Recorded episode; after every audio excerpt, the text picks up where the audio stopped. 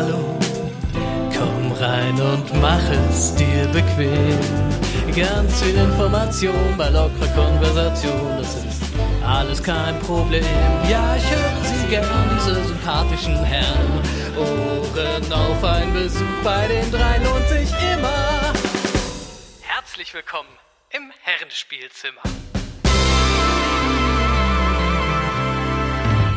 Hallo, liebe Community und frohe Ostern und ganz nebenbei herzlich willkommen im Herrenspielzimmer, Ausgabe 21. Und äh, ja, wir haben heute einen ganz tollen Gast.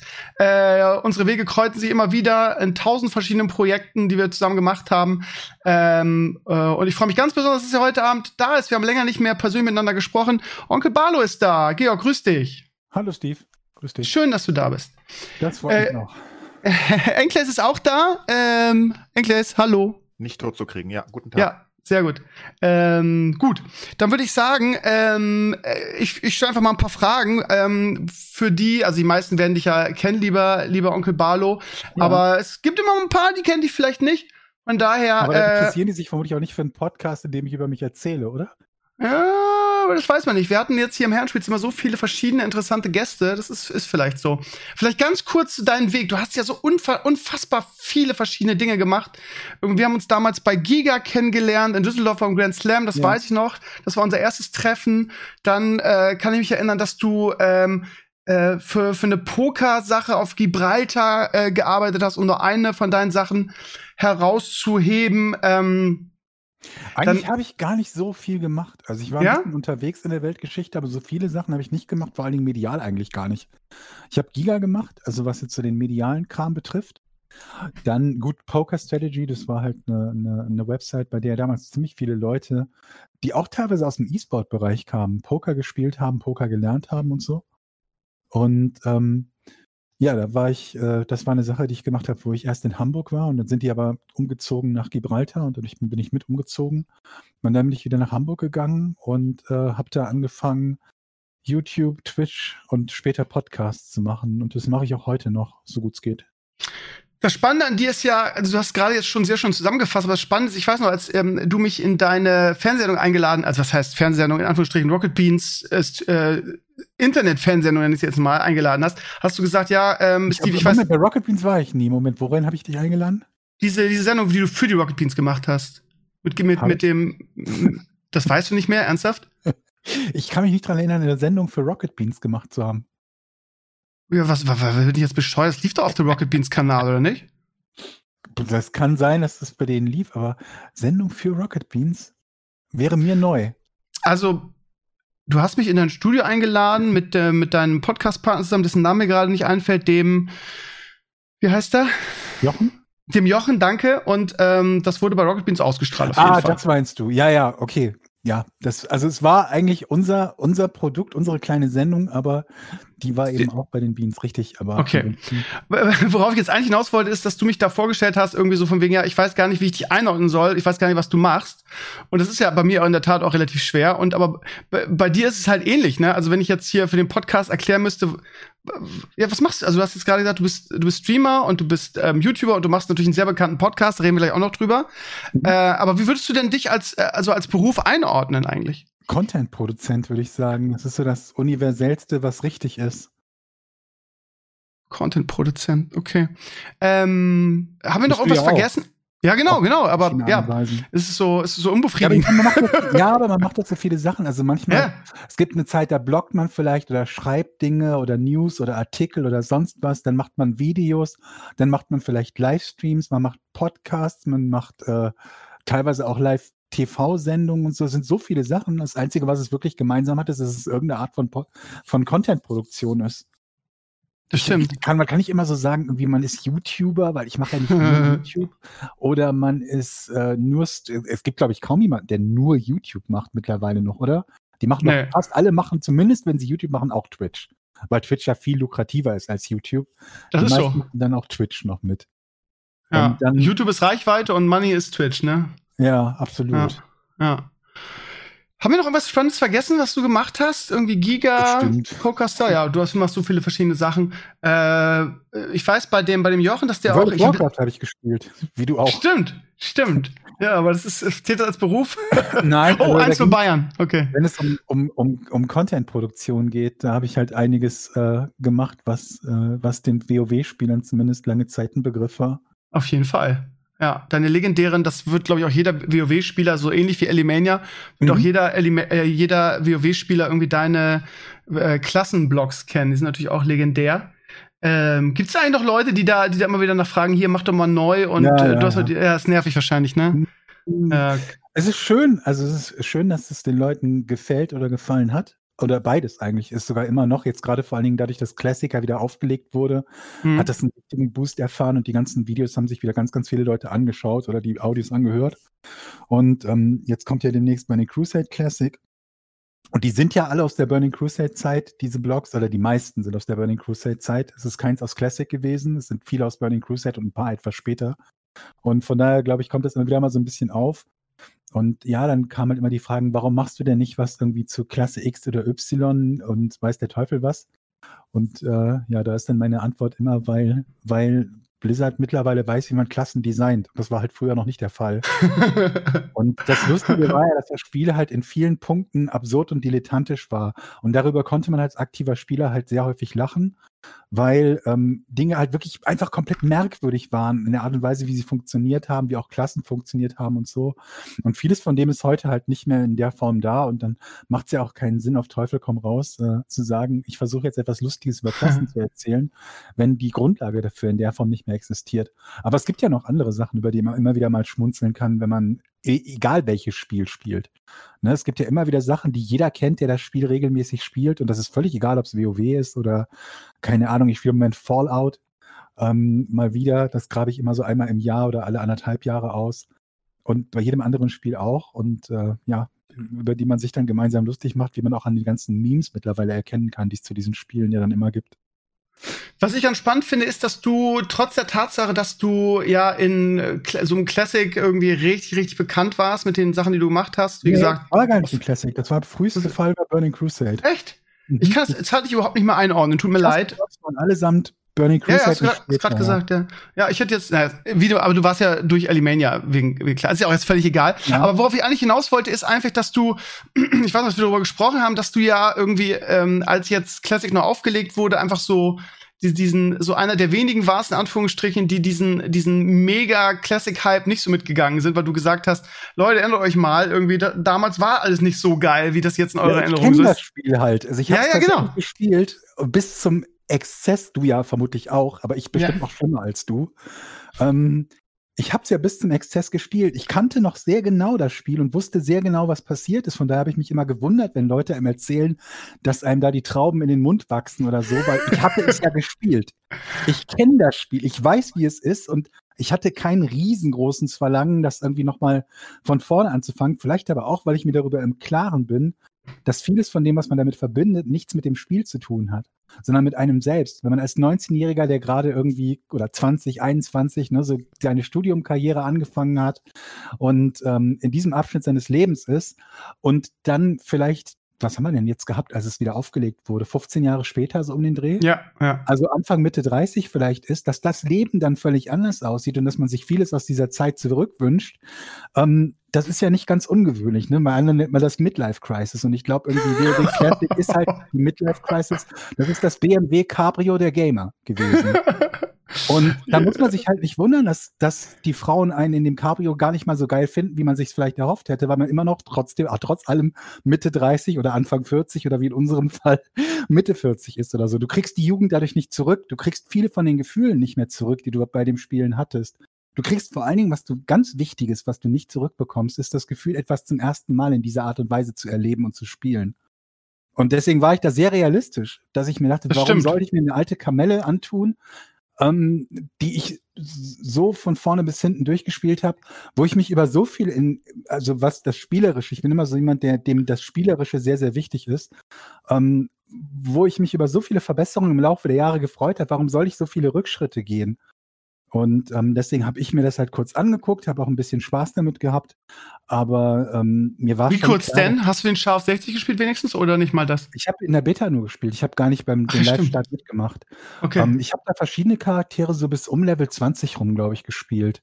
Wollte einfach mal bei allen mal wieder so einen kurzen Blick reinwerfen, weil ich damals auch nicht jede Klasse gespielt hatte.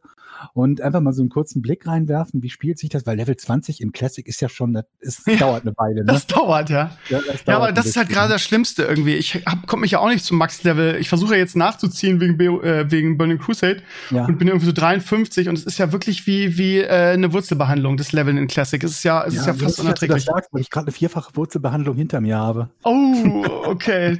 Wieder ein Fettnäpfchen. Ja, dann äh, erledigt, glaube ich, erledigt sich, glaube ich, meine Anschlussfrage. Wirst du Burning Crusade zocken? Ähm, ich weiß es nicht. Also ich habe ja auch bei Classic gesagt, ich weiß, was da auf mich zukommt, was nicht heißt, dass ich es auf gar keinen Fall spielen will. Ich habe da keinen kein, ähm, ja, wie soll ich sagen, kein, kein Hass dagegen oder so. Ich bin halt nur nicht besonders interessiert daran im Moment. Mhm. Ähm, und das kann sein, dass sich das ändert, dass ich mir denke, auch komm, ähm, mal einen frischen Black Temple zu sehen, wo er gerade wieder rauskommt, hätte vielleicht seinen Reiz. Aber du musst ja die ganzen Pre-Dinger machen, ich leider. Ja, ja, das stimmt.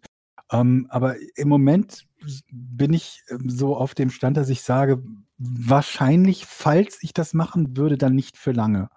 Okay. Und ähm, tendenziell sogar eher wahrscheinlich nicht, denn ich müsste, wie du es auch sagst, ja erstmal einen Charakter überhaupt auf 60 haben, um da überhaupt einsteigen zu können in Burning Crusade. Wobei es soll ja für, für, es soll einen Boost geben auf 58, ne? Nur mal Ach so. so. okay, okay, das wusste ich gar nicht. Siehst du, gut, dass du Ja, das haben sie auch, genau, haben sie so, so zwischen Tür und Angel gesagt, ja. Okay. okay, das macht natürlich einen großen Unterschied, aber ich, ich weiß es noch nicht. Ich glaube persönlich nicht unbedingt, dass ich es machen werde, aber mal gucken. Okay. Georg, ich, äh, du weißt es vielleicht nicht, aber ich bin ja immer so ein bisschen dein Pressesprecher, weil wir natürlich ja. auch aufgrund unserer WoW-Vergangenheit schon irgendwie so eine Schnittmenge haben, was so die Community angeht. Ja. Und in meinen Streams kommen immer wieder Leute vorbei, jetzt gerade als ich, also auch natürlich noch mehr, als ich erwähnt habe, dass du jetzt am Sonntag dabei bist. Ja ähm, die mich fragen, wie es dir gesundheitlich geht. Und ich tue mich da mal schwer mit, weil wir natürlich auch immer im WhatsApp schreiben oder zumindest ab und zu und ähm, ich äh, das immer so ein bisschen als äh, Vertrauensding äh, sehen würde, wenn ich da irgendwelche Details ver verrate. Deshalb ist immer ganz schwierig. Ähm, äh, aber trotzdem vielleicht mal jetzt an dieser Stelle irgendwie die Frage, irgendwie, du hast ja nur eine schwere Krankheit hinter dir. Wie geht es dir denn eigentlich gesundheitlich? Soweit gut. So, das ist, glaube ich, die beste, die beste Beschreibung. Also ich habe eine schwere Krebserkrankung man kann nicht immer so sagen, dass man sie hinter sich hätte. Also ich habe einen Teil davon auf jeden Fall hinter mich gebracht, sagen wir das so. Ähm, ich hoffe, dass ich sie hinter mir gelassen habe, ein für alle Mal, aber das werden wir halt erst in einigen Monaten beziehungsweise Jahren ähm, mit Sicherheit sagen können, wenn es denn dazu kommt, dass ich sie erfolgreich hinter mir gelassen habe, was ich natürlich hoffe und ich klopfe immer dreimal auf Holz. Aber ähm, das, äh, es gibt natürlich einige Folgen, mit denen man zu kämpfen hat, wenn man so eine OP hat. Ich habe die äh, Bauchspeichel, äh, Bauchspeicheldrüsenkrebs gehabt, was die aggressivste Variante eigentlich so ziemlich ist von Krebs, die man bekommen kann. Die tödlichste Variante vor allen Dingen. Und ähm, mir ist die ein, Großteil der Bauchspeicheldrüse entfernt worden. Und das ist an sich schon eine ziemlich schwere OP. Also die, die, äh, die überleben viele nicht. Und ähm, dann gibt es noch Komplikationen, die ich auch hatte, die tödlich enden können und so weiter und so fort. Aber ich habe es überlebt und ist bei mir vollständig entfernt worden, der Tumor, mit allem, was dazugehörte, was schon mal sehr gut ist. Denn wenn das nicht der Fall ist, hat man keine langfristigen Überlebenschancen. Was aber nicht im Umkehrschluss bedeutet, dass man langfristige Überlebenschancen hat, nur weil der Tumor entfernt wurde. Es kann jetzt jederzeit sein. Im, in knapp sechs Wochen habe ich eine CT-Untersuchung, die habe ich jetzt alle drei Monate, dass man auf der CT-Untersuchung feststellt, da ist doch was äh, übrig geblieben oder wieder da. Und dann äh, ist halt doof. Dann, ähm, ja, dann ist es meistens nicht mehr äh, dauerhaft heilbar, wäre dem denn so. Und ähm, mir ist noch genügend von der Bauchspeicheldrüse geblieben, dass ich kein Diabetiker geworden bin, denn die regelt halt auch den Blutzuckerspiegel, Insulinzufuhr und sowas. Wenn die komplett entfernt wird, ist man Diabetiker und muss sich dann halt immer zu den Mahlzeiten ähm, Insulin spritzen und Zwischenmahlzeiten nehmen und den Blutzuckerspiegel kontrollieren ständig und sowas. Das ist richtig, richtig fies und hat äh, alle möglichen anderen negativen Nebeneffekte. Ähm, einer der Nebeneffekte, den ich aber habe, ist, dass ich jetzt keine Fette mehr verdauen kann, so wie es ein normaler Mensch kann, weil das eben auch die Bauchspeicheldrüse regelt, indem sie Enzyme ausschüttet. Das heißt, ich muss künstliche Enzyme für den Rest meines Lebens zu mir nehmen, wann immer ich irgendeine Art von Fett esse. Und das ist natürlich in fast jeder Mahlzeit ist irgendwo Fett drin. Mhm. Und ähm, damit das überhaupt verdaut werden kann. Und das ist nicht so, so easy und funktioniert nicht so leicht und einwandfrei, wie man sich das denken würde, dass man einfach so ein Medikament nimmt und dann ist wieder alles normal, sondern das ist so ein, so ein ganz, ganz instabiles äh, äh, Gerüst oder Gebilde. Und das kann halt dazu führen, dass ich nach Mahlzeiten dann Magenkrämpfe habe und mir schlecht ist und ich mich irgendwie aufs Bett legen muss oder Schmerztabletten nehmen oder halt Durchfall kriege oder das sowieso ständig und so. Also das sind so Folgen, die dazugehören und da, wo man nicht viel gegen machen kann. Ähm, und äh, ja, davon erhole ich mich gerade und komme halt langsam wieder in, ähm, ja, in so halbwegs in Form, weil diese OP mich halt mit anschließender Chemotherapie viel Substanz gekostet hat.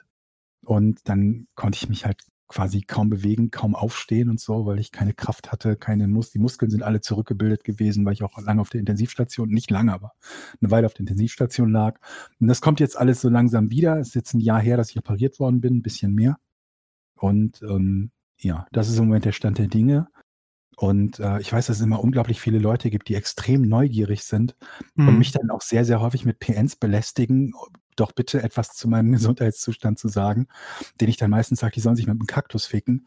Ähm, wenn, ich, wenn ich was dazu sagen möchte, dann mache ich das halt. Das mache ich eigentlich auch, wann, wann immer es etwas aus meiner Sicht Wichtiges, also eine Zustandsveränderung gibt. Ich muss ja nicht jeden zweiten Tag sagen, dass mein Zustand genauso ist wie vor drei Monaten. Das ist ja blödsinnig. Mhm. Und das mache ich in, im Moment, jede Woche machen wir einen Podcast. Wenn ich dann auch irgendwo was schreibe und dann jemand antwortet, endlich schön ein Lebenszeichen von dir zu hören.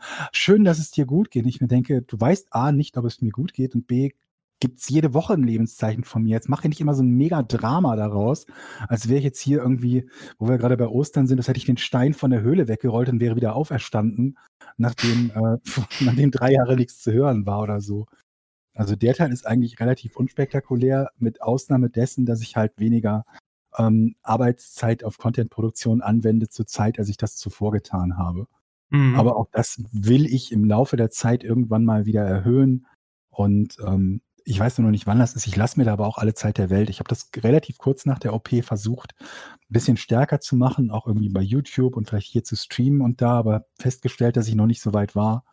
Und dann habe ich mir gesagt, okay, lässt es halt in Ruhe angehen und ähm, machst dir da keinen Stress. Und wenn du dann irgendwann mal wieder so weit und so fit bist, dass du das machen kannst wie vorher oder zumindest ein bisschen mehr als ähm, im Augenblick, dann ist das eben so. Und wenn nicht, dann ist das eben nicht so. Mhm. Aber ja. Wie schwer ist es für dich, wenn du mir noch erlaubst, noch einmal nachzufragen, ähm, mit, diesen, mit diesen drei Monaten, diese Ungewissheit, wenn du wieder zur CT gehst, irgendwie, äh, wo du ja sowieso mhm. schon irgendwie sehr viel Energie aufbringst, irgendwie um diese ganzen Folgen ähm, ja zu, äh, zu verarbeiten und zu, äh, wahrscheinlich Reha und so machst und ja, also da schon genug zu tun hast und dann mhm. immer mit dieser Ungewissheit zu leben, irgendwie in drei Monaten könnte auf diesem Scheißbild irgendwie irgendwas, irgendwas ja. sein. Ja. Ist es nicht, ist es nicht furchtbar? Naja, aber also ja, äh, natürlich ist das eine Situation, die ich gerne nicht hätte. Ne? Also wer, wenn man die Wahl hätte, alle drei Monate eine Untersuchung zu machen, die einem potenziell sagt, dass man nicht mehr lange zu leben hat, dann würde vermutlich jeder sagen, wenn ich darauf verzichten könnte, dann würde ich darauf verzichten.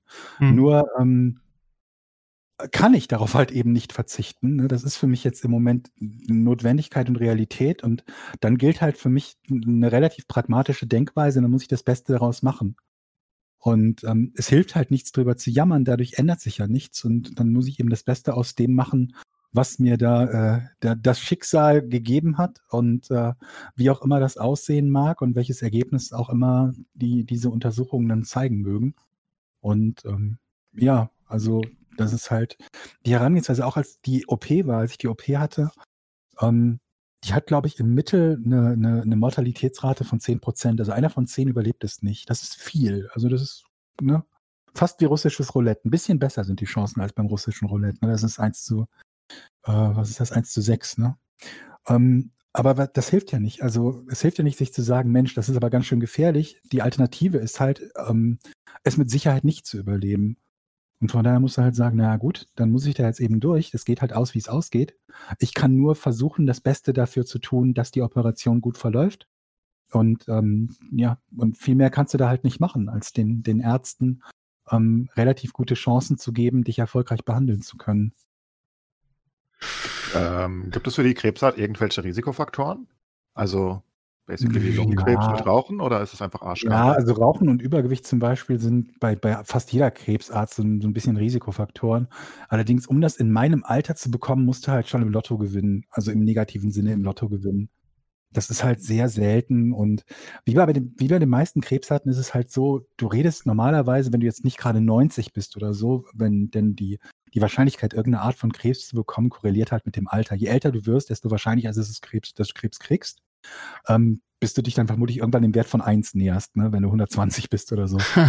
Und ähm, aber im Umkehrschluss heißt das halt auch, dass für bestimmte Arten von Krebs und je nach Alter die Wahrscheinlichkeit so verschwindend gering ist, dass selbst ein kleiner Multiplikator darauf, eine 30-prozentige Erhöhung, dann so eine Chance von 0,1 Prozent auf 0,13 Prozent erhöht. Also ja, es gibt bestimmt die ein oder, das ein oder andere Risiko oder den, den ein oder anderen Risikofaktor, der das Ganze erhöht. Ähm, aber halt nichts, wo man sagen kann, ich habe hier einen unmittelbaren Kausalzusammenhang gefunden. Gibt es ja noch nicht mal bei Rauchen und Lungenkrebs. Ja. Dass du halt sagen könntest, äh, du kriegst es quasi garantiert im Alter von X, wenn du, wenn du rauchst, oder du senkst dein Risiko auf nahezu null, wenn du es nicht tust. Das ist auch eine starke Korrelation, aber halt nicht so, dass man sagen kann, ha, ich habe es gefunden, obwohl das natürlich gerne gemacht wird. Menschen neigen ja dazu, wenn sie bei anderen Krankheiten entdecken, zu versuchen, etwas im Verhalten der Erkrankten zu finden, was es rechtfertigt, dass sie die Krankheit bekommen haben. Das ist so ein Selbstschutz. Mhm. Das machen ganz viele Leute, wenn sich, kennt ihr das, dass man sich eine Wikipedia-Seite durchliest von irgendeinem Prominenten, der jung gestorben ist und sich denkt, lass mich jetzt bitte irgendwas finden, was der falsch gemacht hat, was ich nicht falsch mache, damit ich mich ein bisschen sicherer fühle. Ja, keine Ahnung, was gesoffen wie ein Loch und ist dann irgendwie mit Mitte 30 gestorben oder äh, Koks genommen, irgendwie ein, ein, Kilo in der Woche und hat dann Herzprobleme bekommen. Aber die Realität ist halt, ähm, jedem von uns kann es zu jeder Zeit passieren, dass er irgendeine Diagnose bekommt, die katastrophal oder potenziell tödlich ist. Und wir können nur das Beste tun, ähm, das Risiko dafür A gering zu halten und dann ähm, ja uns halt äh, in der Behandlung die größte Mühe zu geben, der Patient zu sein, der seine Chancen in, innerhalb dieser Behandlung halt möglichst äh, weit oben hält und möglichst verbessert. Das, was du sagst, kenne ich eher umgekehrt. Ich war ja lange Raucher und habe Ja. immer gedacht, ach, Helmut Schmidt. das Ja, kann nicht ja. so schlimm sein. Ja, also ich habe auch, auch eine Weile lang geraucht, aber jetzt schon ziemlich lange eigentlich nicht mehr. Und ähm, ja, ich, ich weiß, dass es viele Raucher gibt, die halt sagen, äh, ja, aber meine Oma ist 85 geworden oder 90 geworden und die hat geraucht. Oder XY war Raucher, Kettenraucher und der ist auch 80 geworden. So war ich aber persönlich als Raucher nie drauf. Also, dass ich jetzt, dass ich geleugnet hätte, dass das ein, ähm, welche gesundheitlichen Risiken das mit sich bringt. Es ist natürlich nichts, ist, nichts ist binär, ne? Also kein Risikofaktor, den schaltest du an oder aus mit irgendetwas, was du tust. Aber was haben sie gesagt? Ich glaube, beim Rauchen sind es irgendwie so um die fünf Jahre, die das einen so im Mittel kostet. Wobei ähm, nicht alles davon aufs Rauchen zurückgeführt werden kann. Aber es führt jetzt ein bisschen zu weit. Aber ja, also man, man denkt sich so, naja, solange ich selber, bei mir war das eher so, solange ich selber noch nicht spüre, dass irgendwas äh, ähm, problematisch wird oder ein Arzt mir sagt, dass irgendetwas problematisch ist, ist die, die Bereitschaft, etwas zu ändern, meistens nicht so hoch. Und wir kennen es auch alle von entweder uns oder anderen, dass die Bereitschaft auch, wenn was passiert, oft bei manchen Leuten nicht so hoch ist. Meine Mutter hat auch alle möglichen ähm, gesundheitlichen Schwierigkeiten, dadurch, dass sie ihr ganzes Leben geraucht hat, die hat trotzdem nicht aufgehört. Also auch da gibt es die, die sture Variante, die sich auch dann nicht abschrecken lassen. Gut, dann kommen wir wieder zu was, zu was äh, fröhlicherem vielleicht. Und zwar als Krebs. Ja, Hm, das ist nicht schwierig. ist schwierig.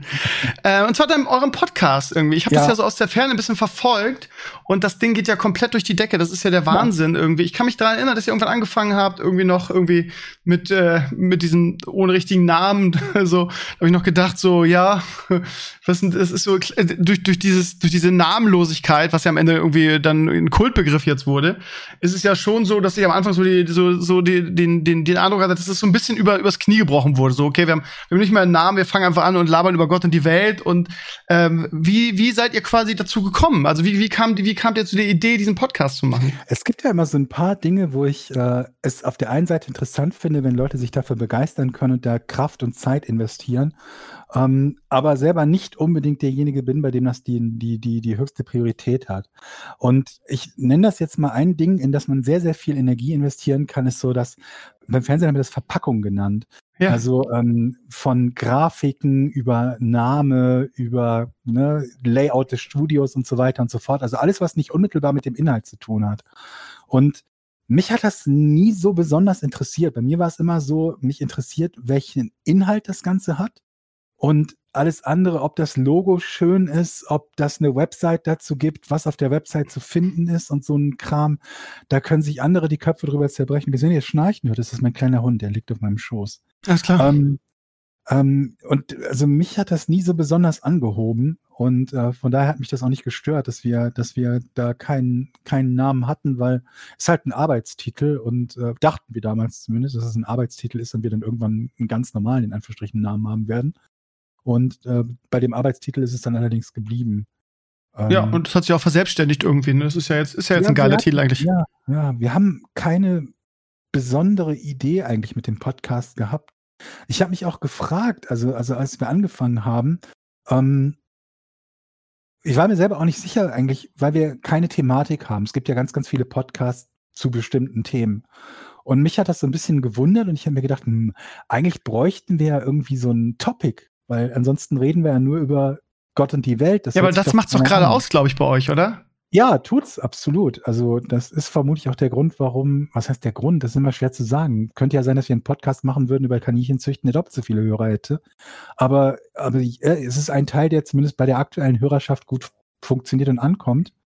Ähm, einfach nur so allerweltsthemen zu haben, über die man sich selber auch mit Freunden unterhält oder über die man genau. selber zumindest mal nachgedacht hat. Ähm, also ich glaube, das, das, ist die, das, das macht es halt zum, zum, in Anführungsstrichen, massenkompatibel, finde ich persönlich. Ja, vielleicht. Ich persönlich ja. bin jemand, der würde sich das überhaupt nicht anhören. Diese Art von Podcast würde ich mir im Leben nicht anhören, weil es mich einfach nicht so interessiert, wenn andere Leute sich zu allerweltsthemen unterhalten. Aber ich freue mich natürlich, wenn umgekehrt es Leute gibt, die sich unseren Podcast äh, gerne anhören. Das einzige Segment, was wir da drin hatten, was es ein bisschen vom reinen wir quatschen über irgendwas Podcast unterscheidet, ist meine Rätselrubrik, wo ich halt so eine unnützes Wissen-Frage stelle, die dann Jochen und Etienne irgendwie beantworten. Und ähm, ja, die immer so, keine Ahnung, 15, 20 Minuten pro Folge oder so sind das ungefähr. Das ist das Einzige, wo ich sagen würde, das unterscheidet das von so einem reinen Quassel-Podcast, weil das halt eine feste Rubrik ist, die halt auch vorbereitet wird, also äh, recherchiert wird. Und ähm, ja, aber ansonsten ist es tatsächlich ähm, ja, reines Gebrabbel.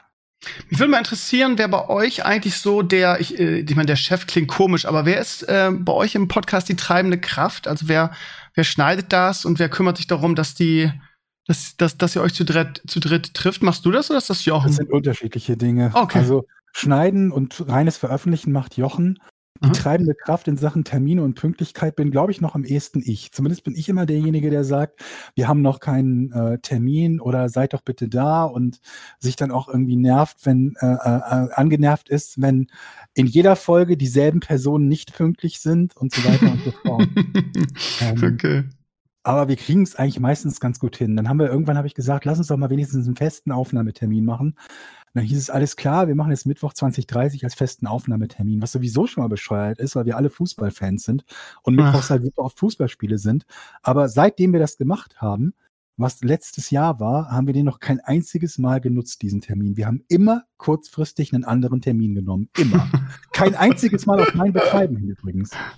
Okay. Und ich bin auch derjenige, trotz Krebserkrankung, die mich auf eine Intensivstation gebracht hat und Chemotherapie, wegen dem nicht die meisten Folgen verschoben werden oder die Aufnahme verschoben werden musste, möchte ich an dieser Stelle anmerken. Aber dazu muss man der Fairness halber auch sagen, dass mein Terminkalender, abgesehen davon, auch nicht so voll ist wie die der beiden anderen. Und es daher naheliegender ist, dass äh, von den beiden ähm, äh, es mal Schwierigkeiten gibt, was die Terminfindung betrifft. Aber ich bin mega, mega, mega happy, dass, dass wir diesen Podcast machen. Der hat mir echt auch so ein bisschen selber durch die eine oder andere schwierige Zeit geholfen, weil es Spaß macht, über entweder über was anderes nachzudenken oder aber auch mit Leuten über so ein Thema wie so eine Krebserkrankung eben mal reden zu können und ähm, sich in beiden Fällen ein bisschen ablenken zu können. Ähm, und dass es so gut ankommt und so viele Leute es hören ähm, ist natürlich toll, weil das für mich bedeutet, dass ich jetzt keinen großen Druck habe, was das Arbeiten als Freelancer betrifft. Ich bin ja Freiberufler, ähm, um überhaupt irgendwie ein Dach über dem Kopf zu haben oder Brötchen auf den Tisch zu bekommen. Ähm, denn das wäre natürlich auch noch eine große Schwierigkeit, wenn man so schwer erkrankt und Freiberufler ist und nicht arbeiten kann. Wie, halt wie refinanziert ihr das Ganze? Ich habe gesehen, ihr habt so einen so Premium-Service irgendwie, dass man, das kriegt man einen Tag ja. früher oder so. Also wir haben Patreon, wie glaube ich fast, fast alle Content-Produzenten, die Podcasts machen zumindest. In unserem Fall bedeutet das, wer, wer bei Patreon äh, ähm, Mitglied ist, der bekommt den Podcast werbefrei und einen Tag früher. Ah ja, das ist schon ein faires Modell. Ja. ja. kann jeder selber entscheiden. Ne? Die Alternative ist halt, man hat es mit Werbung und dafür halt kostenlos. Ja, okay, ja. Das, das, klingt ja super, das ist ja fair. Ich persönlich höre die, die meisten Podcasts halt mit Werbung und dafür halt die, die, die kostenlose Variante, weil ich immer zu knauserig bin, irgendwie äh, Geld auszugeben. Ich weiß ehrlich gesagt auch nicht warum, gerade wenn man selber. Weil du einfach ein Geizhals bist, ne? Ja. Das ist ein Pfennigfuchser. Ja, aber Also bin ich, absolut. Ich gucke auch, wenn ich einkaufen gehe, immer, immer irgendwie darauf, irgendwie, wo ist die, die günstige Butter? Und heute war ich froh, dass es Schokolade im Angebot gab, weil ich Schokolade holen wollte und habe gesehen, Mensch, die ist 40 Cent billiger als sie so oder 50 Cent billiger als sie sonst ist. Auf der anderen Seite muss ich aber auch sagen, wäre ich das nicht, dann würde ich nicht mehr in diesem Bereich arbeiten, glaube ich. Dann hätte ich es mir nicht erlauben können, den Sprung in die Selbstständigkeit zu machen, denn da habe ich am Anfang halt nicht viel Geld mit verdient. Das musste ich finanzieren, indem ich von dem gelebt habe, was ich in den Jahren vorher erspart hatte. Und wäre ich da nicht sparsam gewesen, hätte ich das nicht machen können. Dann hätte ich nach einem Jahr oder nach zwei gesagt, okay, geht nicht, ich muss in irgendeinen anderen Job rein. Und dann würde ich jetzt nicht meinen Podcast machen und dann hätte ich nicht meinen Twitch-Channel und YouTube und so. Also von daher ähm, habe ich damit kein Problem, äh, ein Pfennigfuchser zu sein. Okidoki. Ähm, ich meine, du hast quasi gerade schon, oder auch ich, oder meine, meiner Meinung nach, ich höre euren Podcast jetzt nicht jedes Mal, ne? Ich höre auch viele Podcasts immer mal rein. Ja gesagt, ich würde den ja auch nicht hören, von daher. Ja, ne, ich, also ich, ich höre ihn ab und zu. Ein. Ich feiere, weißt du, ich feier, arbeite jetzt in Hamburg und feiere relativ oft dahin. Da habe ich immer so ja. eine Dreiviertelstunde Fahrzeit. Und äh, die einzige, ja. die ich wirklich jede Woche höre, ist hier Fest und Flauschig, weil ich, äh, weil ich den schon ewig höre. Das ist auch so ein Gewohnheitstier-Ding. Ja. Und dann äh, gibt es so ein paar, die ich dann, wo ich immer wieder reinhöre, wenn ich Zeit habe. Und euer, euer ist äh, auf jeden Fall immer dabei. Ähm, und äh, ich finde den auch wirklich sehr unterhaltsam, eben weil ihr so, ähm, weil ihr so flexibel seid und einfach über das redet, was euch gerade so bewegt oder äh, was weiß ich, über, über Hunde und was man beachten Würdest muss, wenn man sie. Ja. Sorry, würdest du, äh, jetzt habe ich dich mittendrin unterbrochen, wollte ich gar, gar kein Problem. Ähm, würdest du eher so als Zweit- oder Dritt-Podcast etwas hören, was Leute machen, die du kennst, oder eher etwas von Leuten, die du nicht kennst? Ähm, das ist mir ehrlich gesagt total egal. Ja? Also das ist bei mir überhaupt nicht relevant. Also ähm, äh, ich, ich weiß gar nicht. Also ich, ich bin da, glaube ich, echt ein schlechter Podcast-Kunde, weil ich habe schon öfter mal versucht, so komplett auf Podcasts umzusteigen und 90 Prozent der, der ganz großen Podcasts langweilen mich halt zu Tode. Sowas mhm. wie, sowas wie, wie heißt das, äh, äh, gemischtes Hack oder so. Das finde ich so cringe, das kann ich nicht hören. Finde ich ganz schlimm. Mhm. Und von daher, ähm, ich habe gehört übrigens. Ja, kannst du auch sparen. Also ja, die, die haben viele Fans, also es ist ungerecht jetzt. Also das ist ja wirklich sehr beliebt.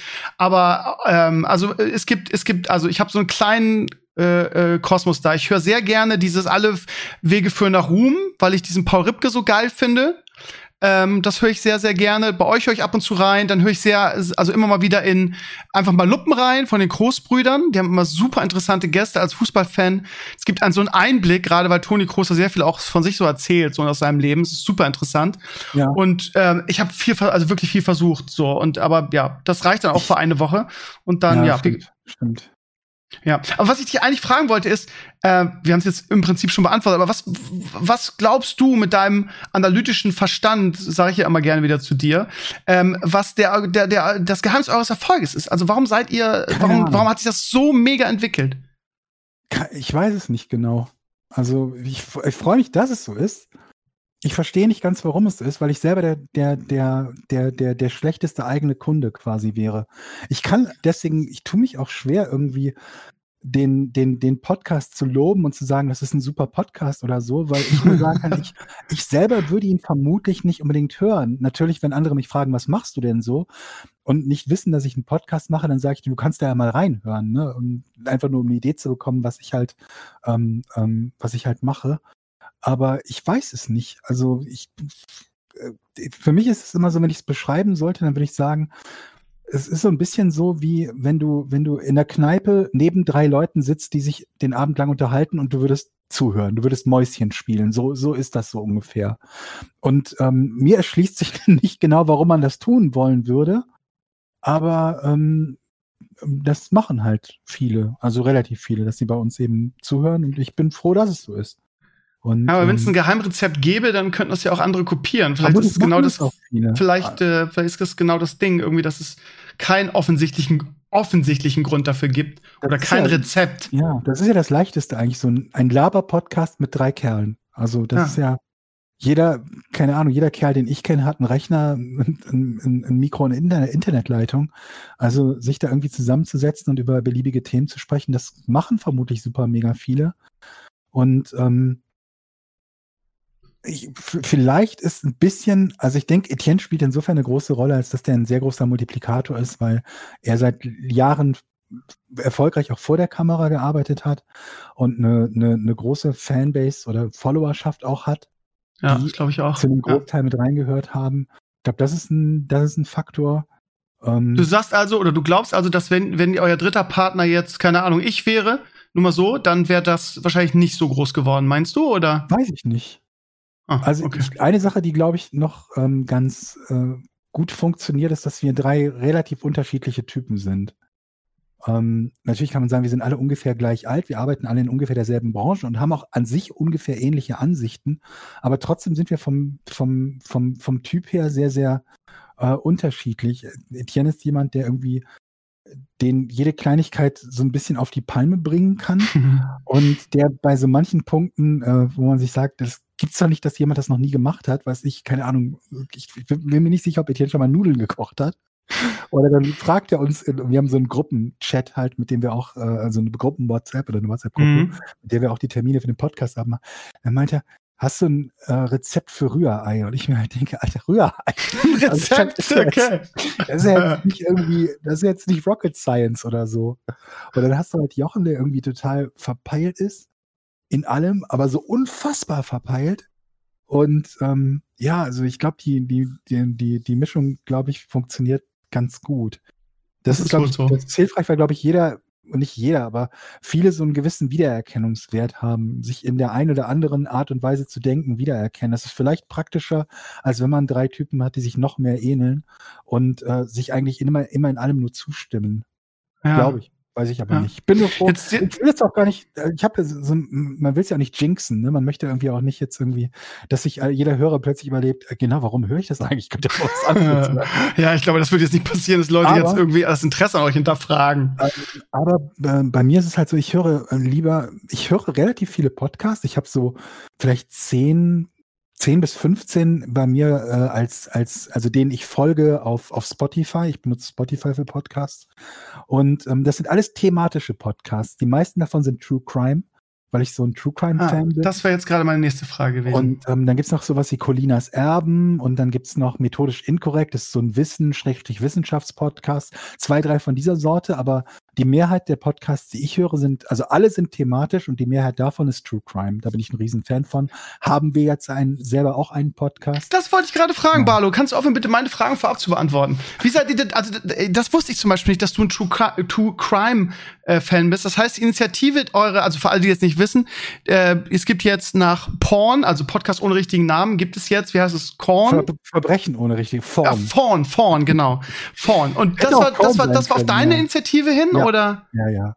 Spannend. Ähm, ich, also ich bin seit Jahren selber ein Fan davon. Ich mag so morbide Themen sowieso gerne und Verbrechen ähm, also nicht fiktionale, bei fiktionalen Sachen bin ich eher raus. Also ich gucke mir auch nicht viele Krimiserien an. Die eine oder andere Mal, weil irgendwann hat man halt alles andere auf Netflix leer geschaut. Aber was so True Crime-Serien auf entweder Amazon Prime oder Netflix oder sonst wo betrifft, oder auch Dokus, die gibt es ja auch teilweise auf den öffentlich-rechtlichen, die gucke ich mir immer liebend gerne an und höre auch Podcasts zu den entsprechenden Themen und wollte das schon lange mal machen und hatte irgendwie auch ein, zwei Folgen davon schon recherchiert und geschrieben, aber noch nie die, die perfekte Idee gehabt oder die so richtig gute Idee, wie und mit wem ich das umsetzen wollen würde und welchen Anteil ich dann selber davon, davon habe, weil die, die, die Recherchearbeit und so halt, das ist halt viel Arbeit. Ja, da ja glaube halt ich. 10, 15 Stunden pro Folge mindestens, um das halbwegs zu recherchieren und das eigentlich auch nur dann, wenn du schon ein bisschen was über die Themen weißt. Ansonsten geht da der Arbeitsaufwand beliebig nach oben. Und ähm, dann habe ich mir irgendwann überlegt, naja, das, eigentlich könnten wir das theoretisch auch mit Jochen und Etienne machen, die beide eigentlich überhaupt nicht in dem Thema drin sind, aber das hat auch seinen Reiz.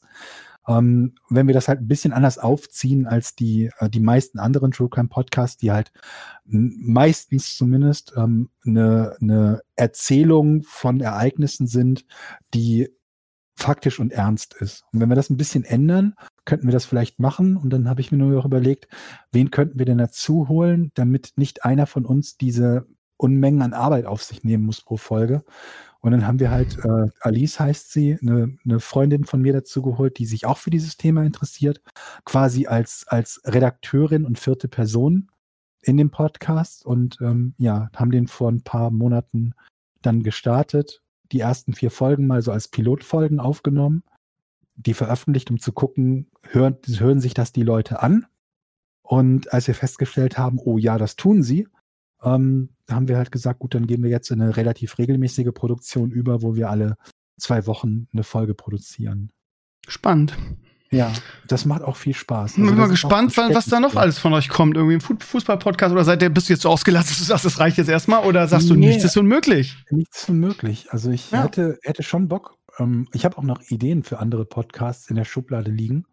Und oh. äh, ich habe mit Jonathan schon gesagt, also wir, ich habe nichts dagegen, wenn wir quasi so mehrere Spin-offs machen, die halt mit, mit unterschiedlichen Thematiken ähm, bestückt sind. Ähm, wir können davon profitieren, dass wir natürlich eine treue Hörerschaft haben des einen Podcasts, von denen einige dann auch zum nächsten Podcast gehen werden.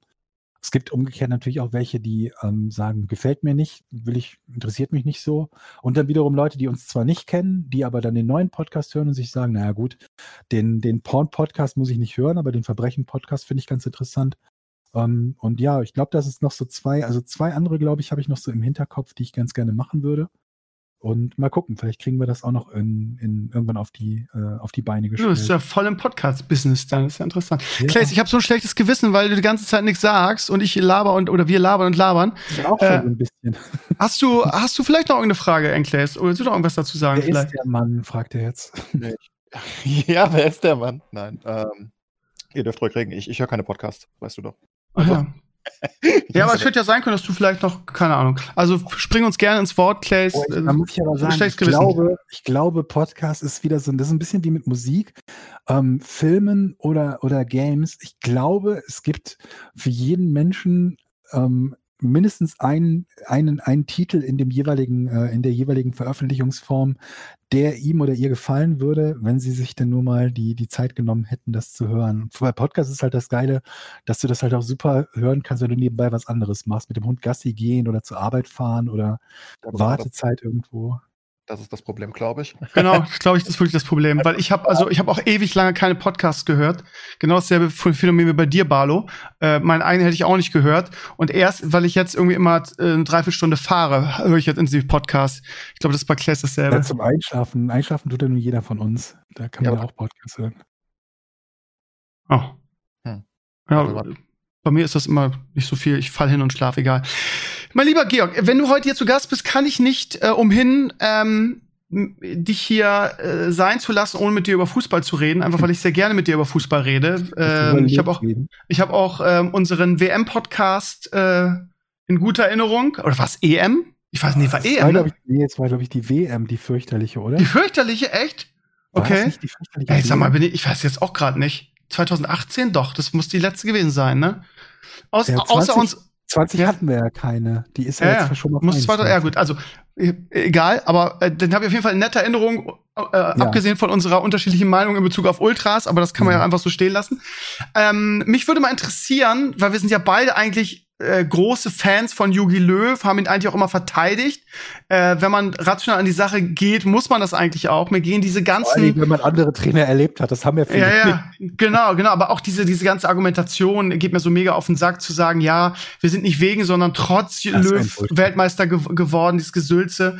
Ähm, wenn du, ich weiß gar nicht, sechs, sieben, acht Turniere hintereinander im Halbfinale bist. Ja, ja. Äh, also so ein Quatsch. Mich würde interessieren irgendwie, ähm, wie du die aktuelle Situation siehst. Äh, also bei mir ist aktuell so, immer, immer immer, wenn man denkt, okay, jetzt, äh, Jogi Löw hat einen guten, einen guten Termin, finde ich, äh, oder einen guten Zeitpunkt im Gegensatz zu Rose von Gladbach gefunden, sein Ausscheiden anzukündigen. Ja. Irgendwie, ich hatte das ja. Gefühl, da sind ist vielen Leuten so ein Stein so ein bisschen vom Dings gefallen. Habe ich gedacht, das ist jetzt ein guter, guter Zeitpunkt, guter Neubeginn. Und die ersten beiden von den drei Spielen waren ja auch absolut okay, fand ich. Ähm, jetzt haben wir natürlich ähm, gegen Nordmazedonien verloren. Ich habe das Gefühl, immer wenn man, wenn man denkt, jetzt sind wir über den Berg, jetzt, jetzt kommt vielleicht ein bisschen Konstanz rein, jetzt wird es vielleicht wieder besser, gibt es den nächsten Rückschlag in der Nationalmannschaft. Mich würde interessieren, wie siehst du die aktuelle Situation der Nationalmannschaft auch um oder vor allen Dingen um Jogi Löw? Ähm, naja, die wird sich halt wieder einpendeln. Also dann nicht mehr mit Löw, weil ne, der ist ja dann weg, spätestens nach der EM. Wie die laufen wird, kann ich im Moment noch nicht einschätzen. Es ist halt, die Leute glauben ja immer, dass, also scheinen ja das Gefühl zu haben, dass Deutschland so ein Titelabo haben müsste. Ja. Und man schon der komplette Vollidiot sein muss, um mit Deutschland nicht mindestens drei Titel in 20 Jahren oder in 15 oder in 10 Jahren zu holen. Die Leute muss man so ein bisschen einnorden. Ich würde euch als Tipp geben, wer das denkt, guckt mal auf die Wettquoten vor Turnierbeginn, die die verschiedenen Nationalmannschaften haben. Und rechnet dann aus, ist gar nicht mal so schwer, was das an Prozent bedeutet, an prozentualer Wahrscheinlichkeit, so einen Titel zu gewinnen. Und ihr werdet feststellen, in den meisten Fällen sind selbst die Top-Mannschaften bei Quoten knapp über 10 Prozent. Also von denjenigen, die sich damit auskennen, nämlich Wettanbietern, und tatsächlich, die kennen sich aus. Das ist nachrechenbar, dass sie sich damit auskennen. Denn im Umkehrschluss würde gelten, würden sie das nicht tun, könnte man sehr leicht sehr viel Geld damit verdienen. Diejenigen, die sich also am besten mit der Mathematik dahinter auskennen, die kommen dazu, dass du sagen kannst, ein Top-Team hat so im, um den Dreh roundabout 10 Prozent, ein bisschen drüber ähm, an Quote oder an Wahrscheinlichkeiten einen Titel zu holen. Jetzt kann man sich ja überlegen, welchen Erwartungswert das über x Turniere betrifft, äh, bedeutet. Und das heißt, du hast halt so, keine Ahnung was, wenn wir jetzt einfach mal 10% nehmen, heißt das über fünf Turniere gewinnst du 0,5 Titel oder über zehn Turniere gewinnst du im Mittel ungefähr einen Titel, wenn du so eine Top-Mannschaft bist. Und das unterscheidet sich natürlich immer mal. Ne? 2014 Deutschland war unglaublich stark. Jetzt ist Deutschland im Moment nicht so stark, aber trotzdem keine Grützmannschaft. Ne? Aber es schwankt halt immer so ein bisschen. Aber auch 2014, ja, es wird immer so dargestellt, als wären wir die, also was heißt nicht von dir, aber so generell wären wir die, die Übermannschaft gewesen und es wäre irgendwie so easy gewesen. Wenn man sich mal die Spiele anguckt, waren wir halt keine Übermannschaft. Und wir waren auch nicht der Top-Favorit auf den mm, Weltmeistertitel. Nee, Brasilien war der Favorit, weil die Heimmannschaft, vor allem war Brasilien war sowieso stärker eingeschätzt als Deutschland und dann noch Heimvorteil. Ähm, aber Deutschland hat damals, glaube ich, wenn ich mich recht entsinne, den höchsten Elo-Wert erreicht, den je eine Fußballnationalmannschaft irgendwann erreicht hat. Ne, Elo kennen wir alle von Schachspielen oder von, keine Ahnung, von allen möglichen kompetitiven Spielen, wo es so ein Rating-System gibt. Es gab nie eine Nationalmannschaft, zumindest soweit ich weiß, die je einen höheren Wert hatte, einen Elo-Wert als Deutschland 2014. Also da ist schon was dran, dass das eine verdammt erfolgreiche, das heißt nicht zwingend, dass sie stark ist, aber es das heißt zumindest erfolgreiche Mannschaft war. Ähm, ich glaube, der, der, der zweithöchste Wert war Ungarn 54. Die ja, und die haben aber nicht gewonnen.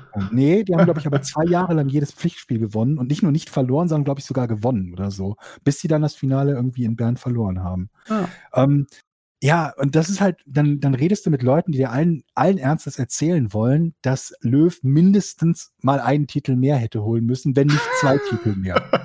Oder halt sagen, bei, bei aller Liebe, aber du hast keine Ahnung, wovon du redest. Ganz schlicht und ergreifend. Also das ist nachweisbar, dass du keine Ahnung hast, wovon du redest. Und guck dir an, wie es bei anderen Nationalmannschaften auch, äh, nicht auch, wie es bei anderen Nationalmannschaften aussieht, die wir alle als sehr, sehr, sehr stark erachten. Guck dir England an, die haben seit 66 keinen Titel gewonnen. Guck dir die Niederlande an, die haben überhaupt nur, ich glaube, äh, abgesehen von 88 haben sie, glaube ich, gar nichts gewonnen, oder? Haben sie einen nee, anderen nee, nee, Titel? Nee, nee. Also sie haben einen Titel. Sie waren nah dran gegen Spanien, als sie eins verloren ja. haben, als Arjen Robben dieses Ding vergibt, aber sonst. Ja.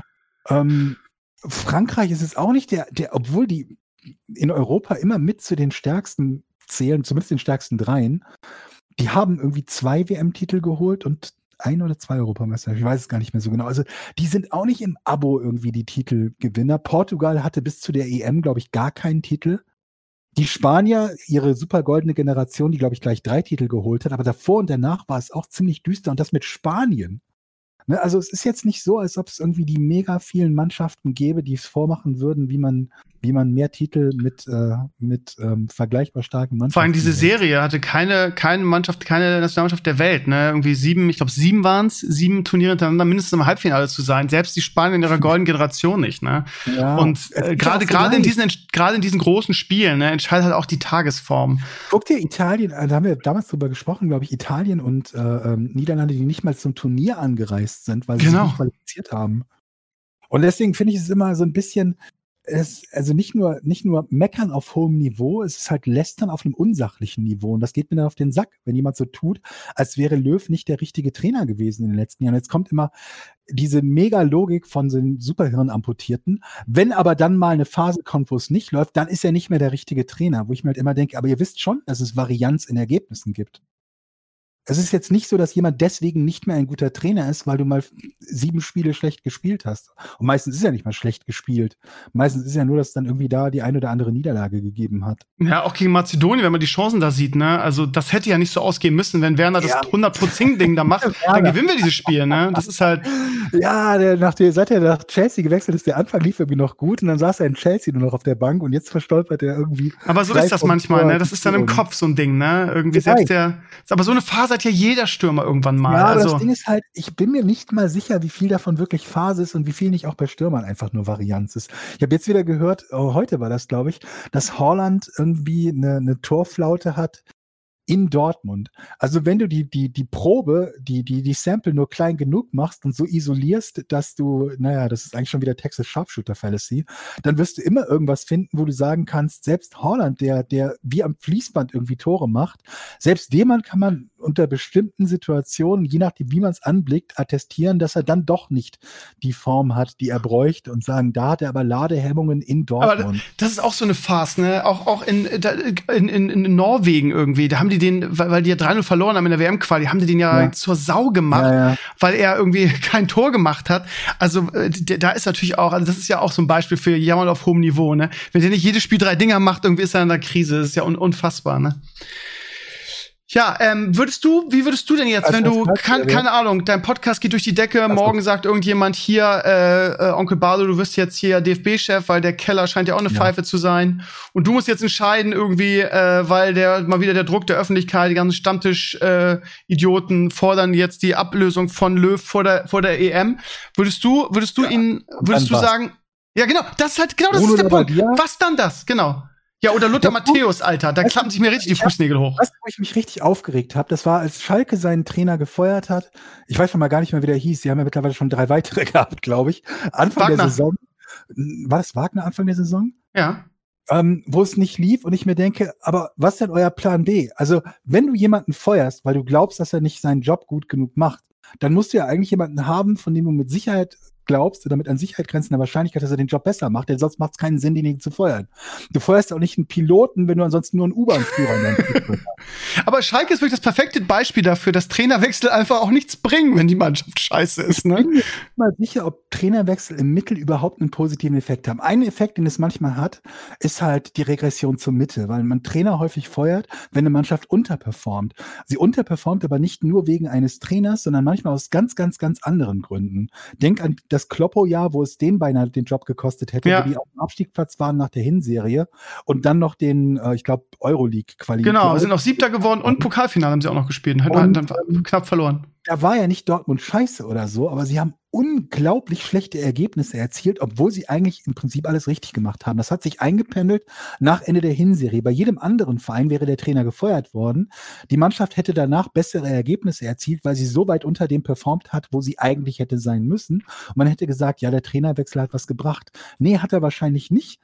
Aber es ist halt, ne, wenn du halt underperformst, ist es zu erwarten, dass du dich irgendwann deinem Leistungsniveau wieder annäherst. Das ich glaube einfach, dass das Trainerwechsel auch so ein irgendwie ja, also so vom vom vom Mindset her eher so sind so, ähm, wir haben ja jetzt nichts mehr zu verlieren, ja. weil wir verlieren jetzt jedes Spiel mit dem Trainer, also äh, versuchen wir, heißt immer so schön, einen mhm. neuen Impuls zu setzen. Ähm, und wir haben ja eh nichts zu verlieren. Ja, aber, aber wie gesagt, das beste, das beste Beispiel dafür, dass das nichts bringt, oder beziehungsweise wenn es ein Beispiel dafür gibt, dass Trainerwechsel nichts bringen, dann ist es Schalke 04 diese Saison. Dortmund ja auch, ein Stück weit. Bei denen hat es Ja, ja viel zum Stimmt. Besseren Ja, ja, ja, ja, stimmt. Und Ja. Bei beiden höre ich sowas, ja, endlich und wurde Zeit und sie haben die Reißleine gezogen. Reißleine ist sowas, wenn ich aus dem Flugzeug springe und den Fallschirm nicht aufmache, ziehe ich die Reißleine und weiß, dann funktioniert der Fallschirm. Das war bei beiden nicht der Fall. Es war aus meiner Sicht mehr blinder Aktionismus als alles andere. Man war unzufrieden mit den Ergebnissen, ob die nun zu Recht oder zu Unrecht eingefahren wurden.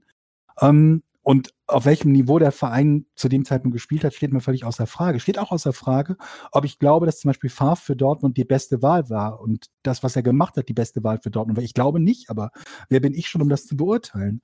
Nur dann stellst du halt fest, ach verrückt. Es läuft ja gar nicht mal besser mit dem, mit dem Trainerwechsel.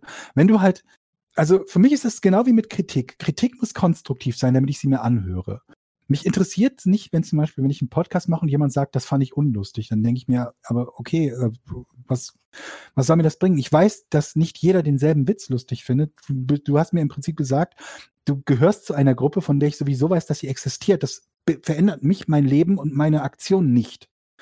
Konstruktive Kritik ist halt, wenn jemand sagt, ähm, du könntest beim nächsten Mal dein Mikro lauter drehen. Das mag immer noch falsch sein, mag immer noch sein, dass mein Mikro laut genug war und aus irgendwelchen anderen Gründen er es äh, nicht richtig gehört hat, aber das ist etwas, äh, wo ich konkret mit anfangen kann. Und bei Trainerwechseln ist es, glaube ich, auch so. Wenn du halt sagst, ich habe einen Trainer, von dem ich glaube, dass er eine richtig gute Verstärkung ist, den versuche ich zu verpflichten und mit dem möchte ich dann in Zukunft arbeiten. Cool. Cooler Plan.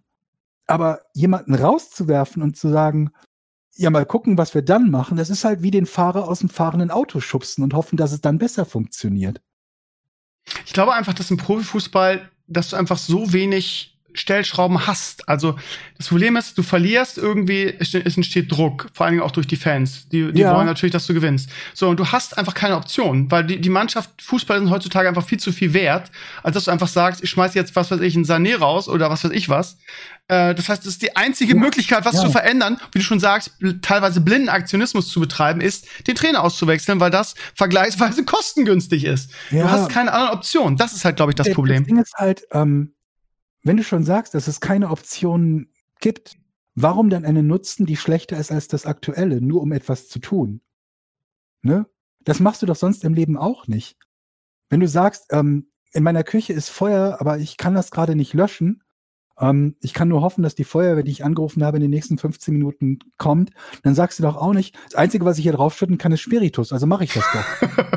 Wenn das ja, so krass ist es ja nun nicht. erwiesenermaßen scheiße ist oder zumindest nicht, naja, es ist, es ist, glaube ich, am Rande der Wirkungslosigkeit. Ja, Digi, aber ganz Und- ehrlich, es gibt auch ein paar gute Beispiele. Nenn dir den, nimm den FC Bayern mit Kovac und, und Flick. Also es gibt auch gute Nein. Beispiele. Das, Nein. nee, das, nee? Überhaupt nicht. Okay.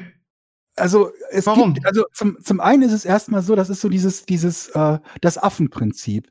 Ja, wenn ich einen Affen ein 50, ein 50-50 äh, Chance wählen lasse, wird es einen Affen geben, der nach 100 Versuchen jedes Mal richtig getippt hat. Du musst nur genügend Affen haben.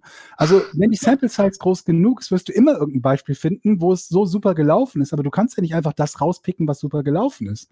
Du musst sagen, ist das im Mittel etwas, was mir etwas bringt? Dann ist es ein, eine gute Wahl. Es bringt nichts zu sagen, ich beurteile etwas, und das wird im Fußball ja ständig gemacht, anhand dessen, ob es funktioniert hat.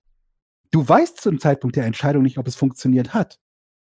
Das kannst du nicht. Du kannst nicht hell sehen. Das heißt, du musst dir überlegen, ist das, was ich mache, sinnvoll? Grundsätzlich. Üblicherweise quasi. Wenn ich jetzt sagen würde, pass mal auf, der, der Lewandowski ist gerade krank. Wie wäre es, wenn der FC Bayern den Barlow verpflichtet für eine Million pro Woche und in jedem Spiel von Anfang an bringt? Dann würde ich persönlich sagen, das ist nicht die beste Wahl, dein Geld anzulegen. Ich glaube nicht, dass ich ansatzweise fit bin, auch nur eine Minute Fußball zu spielen. Oh, nee, du schaffst das. Wenn es jetzt funktionieren würde und ich zufällig drei Tore jedes Spiel machen würde, wäre es trotzdem eine beschissene Entscheidung gewesen. Es mag sein, dass sie funktioniert hat, aber die Entscheidung zum Zeitpunkt, als sie getroffen hat, getroffen wurde, war schlecht. Und bei Flick und, und, ähm, und Kovac ist es halt so, ich müsste mir mal die, die, die, die, die, ähm, zum Beispiel die XG-Werte von Bayern und auch die Expected Points von Bayern komplett unter Kovac und dann irgendwann komplett unter Flick angucken. Und das vergleichen, um zu überlegen, um wie vieles, wenn überhaupt, war Flick besser zu gucken, dass er, dass er etwas, was ein anderer angefangen hat, zu Ende gebracht hat, also Titel geholt hat, die ein anderer vorbereitet hat, ist alles schön und gut. Aber wird er im Mittel dauerhaft der bessere Trainer sein als Kovac, muss die, muss die, muss die Frage dann sein, die man beantworten kann. Irgendwas zu nehmen, was über eine Phase gut funktioniert, nachdem ich etwas anderes auf einem Downswing beende, das ist nicht wild. Also grundsätzlich nicht wild. Im Sinne von. Ich, würd, ich würde dich gerne mal in so einer, in so einer Situation sehen, so als, als Präsident. Und ich würde, ich würde gerne mal, ich würde gerne mal. Fußballtrainer oder Präsident sein können oder wollen, weil ich mich mit Leuten, die das Konzept nicht verstehen, nicht auseinandersetzen möchte. Aha. Und damit habe ich im Profifußball nichts verloren, weil kein Mensch dieses Konzept versteht. Ja, ja, ja. Allein Aber also diese, diese, diese Entscheidung zu treffen, in dem Moment irgendwie, du verlierst jedes Spiel und ja. die Spieler sagen, der Trainer ist scheiße, irgendwie, was weiß ich, so jetzt mal Extrembeispiel. Okay. Äh, bitte? Schalke zum Beispiel. ja. Was, äh, ja, würdest du dann trotzdem sagen, das reguliert sich irgendwie damit? Äh, das ist ja, das ist ja. ja, ja. Also wenn ich zu irgendeinem Zeitpunkt geglaubt habe und Grund zu der Annahme habe, den richtigen Trainer verpflichtet zu haben, dann ändert sich das durch schlechte Ergebnisse nicht. Ich bin ja Fortuna Düsseldorf-Fan, das ist sowieso eine Grottenmannschaft. Ja. Und wir stehen häufig oder standen immer wieder vor der Situation, genau wie jetzt im Moment bei Schalke, dass irgendwer sich dachte, aber eigentlich sollte es für uns ja doch besser laufen und dann feuerst du den Trainer, weil es nicht besser gelaufen ist und zwischendurch ist es in der Regionalliga West geendet für die erste Mannschaft. Und dann musst du dich halt fragen, wenn all die Leute, die glauben, von sich Experten zu sein und die beruflich nichts anderes machen, als unter anderem Leute für, diese, für dieses Unternehmen einzustellen, zu denen auch Trainer gehören. Und die eine Quote haben, die bedeutet, dass jemand, den sie für als geeignet empfunden haben, diesen Job auszufüllen, im Mittel nach 0,5 Jahren entlassen wird, dann muss ich mich doch fragen, ist denn derjenige, der die Leute einstellt, der Inkompetente oder ist der Trainer der Inkompetente? Meine Antwort wäre ganz klar, in jedem Unternehmen, wo alle halbe Jahr jemand rausgeworfen wird, weil er inkompetent ist, ist derjenige, der den Einstellungsprozess führt, der Inkompetente. Und Vermutlich. es gibt andere Beispiele. Freiburg zum Beispiel, die seit Ewigkeiten mit demselben Trainer arbeiten. Und da, da ist es ja auch nicht durchweg nach oben gegangen. Da sind ja auch mal Schwankungen drin gewesen und auch mal Phasen, wo Freiburg mal knapp gegen den Abstieg gespielt hat, wo andere schon den Trainer wieder gefeuert hätten. Und siehe da, Freiburg hat sich davon dann wieder erholt. Ich glaube, ich weiß gar nicht, ist sogar Streich mal abgestiegen mit Freiburg? Ich weiß es nicht. Aber Freiburg ist so ein Verein, dem ich zumindest mal zutraue, den Trainer zu halten, wenn sie absteigen. Ja, naja. Also du würdest sagen, du würdest immer. Ähm nee. Den Trainer behalten, meinst du? Ja. Nee, ich würde nicht immer den Trainer behalten. Ich würde den Trainer behalten, wenn ich grundsätzlich davon ausgehe, dass er unter denen, die ich im Moment zur Verfügung habe, die beste Wahl ist. Glaubst du, dass Jogi Löw unter den aktuellen, äh, in der aktuellen Situation die beste Wahl ist? Ja. Auch jetzt noch? Leider. Also Mangel, leider Mangels ja. Alternativen, Barlo, ja. oder? Wer, wer, wer, ist denn alte Bruno Labbadia? Friedhelm Funkel? Wer steht denn im Moment zur Verfügung von denen im Moment so? Ja, das weißt du keiner richtig, ne? Es gibt sogar Gerüchte, also, Gerüchte dass Flick, Flick jetzt irgendwie. Flick, ja. Also viel Spaß. Ich glaube, das wird ein lustiges Erwachen, wenn Flick Nationaltrainer wird, wie bei jedem anderen auch. Also alle werden feststellen, dass kein Nationaltrainer dafür sorgt, dass Deutschland plötzlich jedes Mal den Titel holt. Und wenn das mal so sein sollte, wie in Spanien, glaube ich, vier Jahre lang in Folge, oder waren es vier Titel in sechs 2008. Jahren? 2012. Egal, also wenn es mal kurzzeitig läuft, dann wird es auch da wieder irgendwann bergab gehen und was heißt bergab gehen und es wird mal wieder nicht laufen. So ist es halt im Fußball, weil niemand die Dominanz haben kann wie das Dream-Team im Basketball. Und selbst die haben ja einen Olympiasieg abgegeben gegen Griechenland, Argentinien, ich habe keine Ahnung gegen wen. Ähm, also ne, selbst die gewinnen auch nicht jedes Spiel. Und äh, also ich wüsste es halt nicht. Ich meine, vielleicht tue ich auch äh, ähm, dem Stefan Kunz Unrecht und der ist der beste Nationaltrainer aller Zeiten und wäre super dafür geeignet. Das weiß ich nicht. Ich habe nur im Moment nicht das Gefühl, dass da so die, die, der super starke Trainer nur darauf mit den Füßen scharren würde, das Amt zu übernehmen. Und ich weiß, Klopp wurde mal gehandelt und ähm, vermutlich, wenn Klopp gehandelt wird, dann fällt irgendwo immer auch der Name Tuchel oder ähm, wen haben wir noch? Nagelsmann oder so. Nur ich weiß es auch nicht, ob die, die ja allesamt gezeigt haben auf Vereinsebene, dass sie super mit Mannschaften arbeiten und die zu Erfolgen führen können. Ähm, und auch zumindest im Rahmen dessen, was man beurteilen kann, längerfristig für positive Veränderungen sorgen können, auch wenn Klopp mit Liverpool jetzt wieder ein bisschen abgekackt ist. Ähm, aber dann weißt du immer noch nicht, können die das auch mit der Nationalmannschaft? Weil mit einer Vereinsmannschaft, da kannst du einen Virgil van Dijk verpflichten. Den einzudeutschen wird schwer. Und das ist halt okay. halt so Vereinstrainer und Nationaltrainer. Beim Vereinstrainer ist es halt so, je nachdem, zu welchem Verein du gehst und welcher Trainer du bist, ne, das ist ja was bei, bei dem Flick, glaube ich, im Moment bei den, bei den Münchnern seine Probleme hat, kann er sich nicht jeden, jeden Wunsch durchsetzen. Pep kann sowas, der geht, glaube ich, nur zu Clubs, wo er das darf. Kloppo hat das, glaube ich, mit als Bedingung gemacht, als er nach Liverpool gegangen ist und so. Also dem, dem, dem Team quasi die, die Form geben, die man haben möchte und zu sagen, ich möchte so und so spielen, dafür brauche ich die und die Spieler und dafür ein Händchen zu haben. Aber bei der Nationalmannschaft, da ist es halt, ich wünsche dir was, sondern so ist es. Naja, Flick war ja 2014 Co-Trainer. Ich glaube schon, dass der das, das, das funktionieren würde. Aber ja, ja aber, aber, du hast schon recht, man weiß es halt einfach nicht, ne?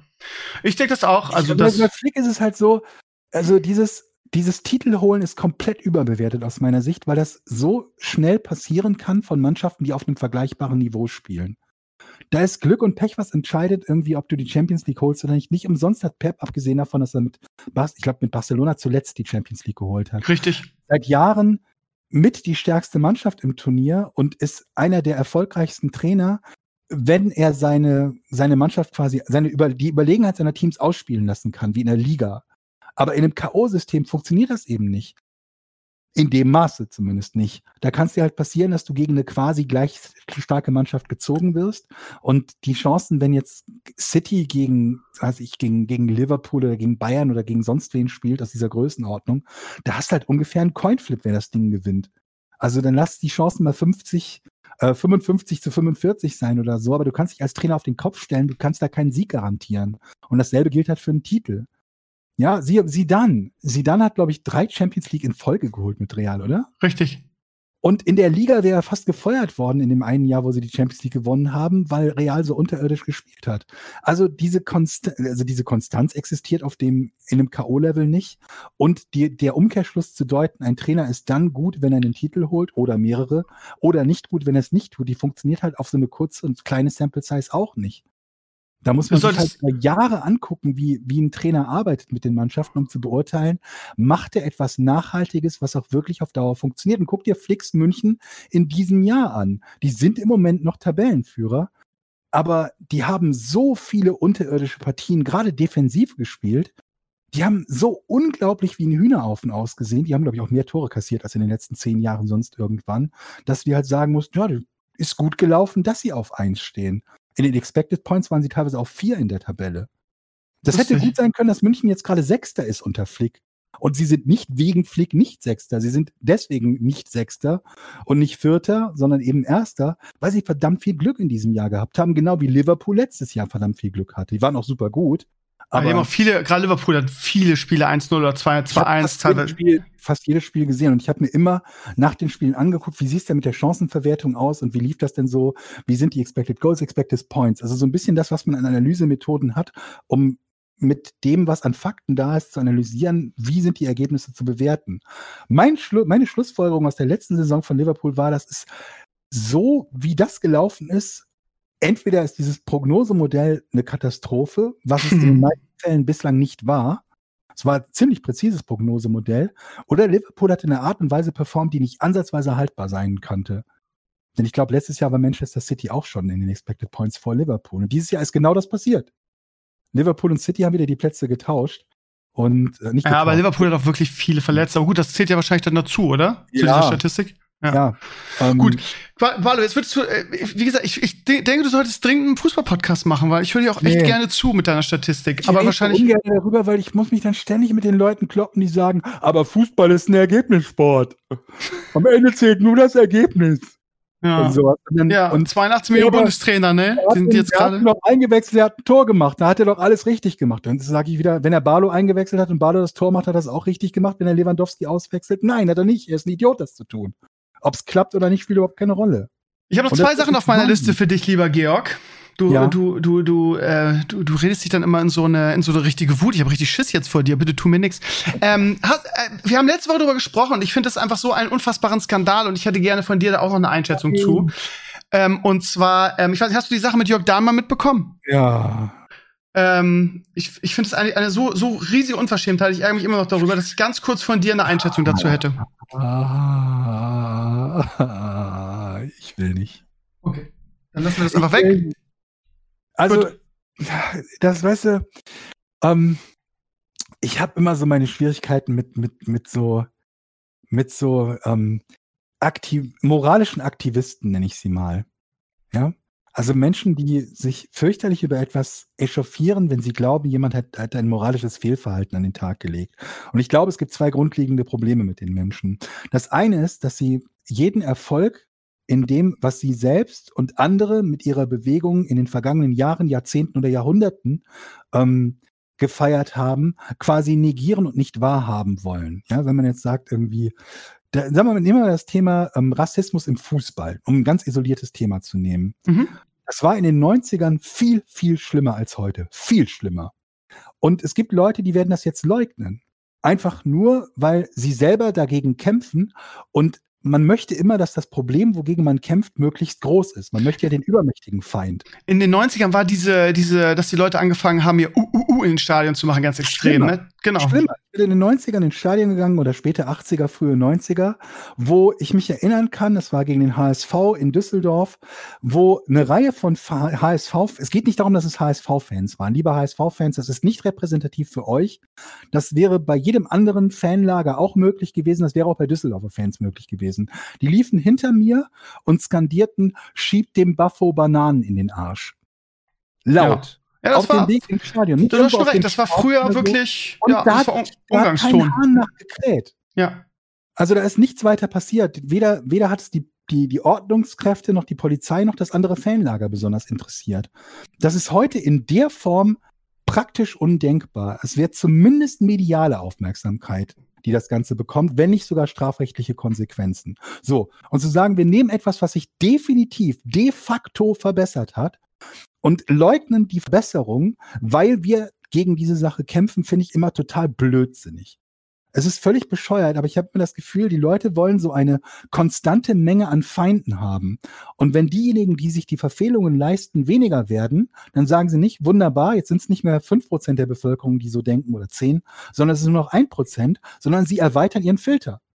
Sie sagen einfach, naja, wenn, wenn das und das früher schlimm war, dann erweitere ich noch um das, um das, um das, um das als Fehlverhalten, damit zumindest meine Feindesmenge groß bleibt.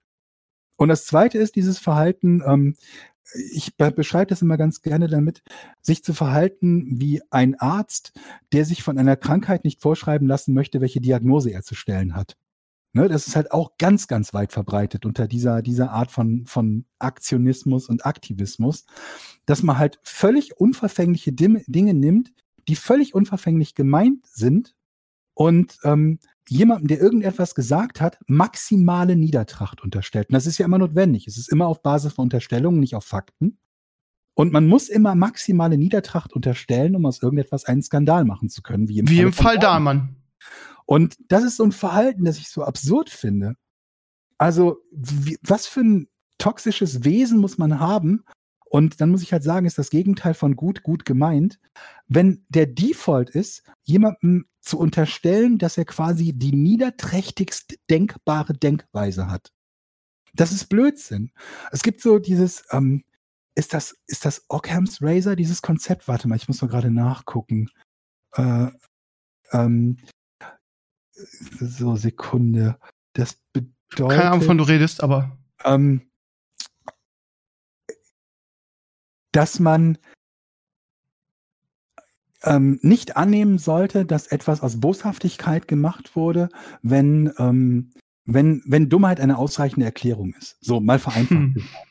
Und das stelle ich unglaublich häufig fest. Und man muss nicht Dummheit als Dummheit für wahre Münze nehmen, sondern ich sag mal irgendwie Unbedachtheit. Ja, Unbedachtheit würde es genauso gut treffen. Sprich, wenn du in, im, im Einkaufs Zentrum bist oder wenn du irgendwo einkaufen gehst und jemand tritt dir auf den Fuß, dann könnte es sein, dass er das macht, weil er dich hasst und dir wehtun wollte. Oder es könnte sein, dass es aus Versehen passiert ist. Wenn jemand dir die Vorfahrt nimmt, dann könnte es sein, dass er es mit Absicht gemacht hat, weil er sich denkt, fick den Typen, der ist mir scheißegal und einen Unfall riskiere ich, oder weil er dich nicht gesehen hat.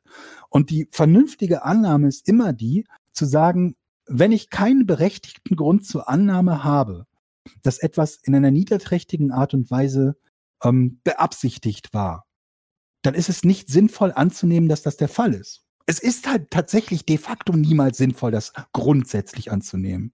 Es mag Einzelfälle geben, wo es trotzdem die richtige Annahme wäre. Und das ist mein großes Problem damit, weil viele von diesen möchte gern Skandalen darauf beruhen, dass man ohne irgendeinen Grund maximale Niedertracht annimmt.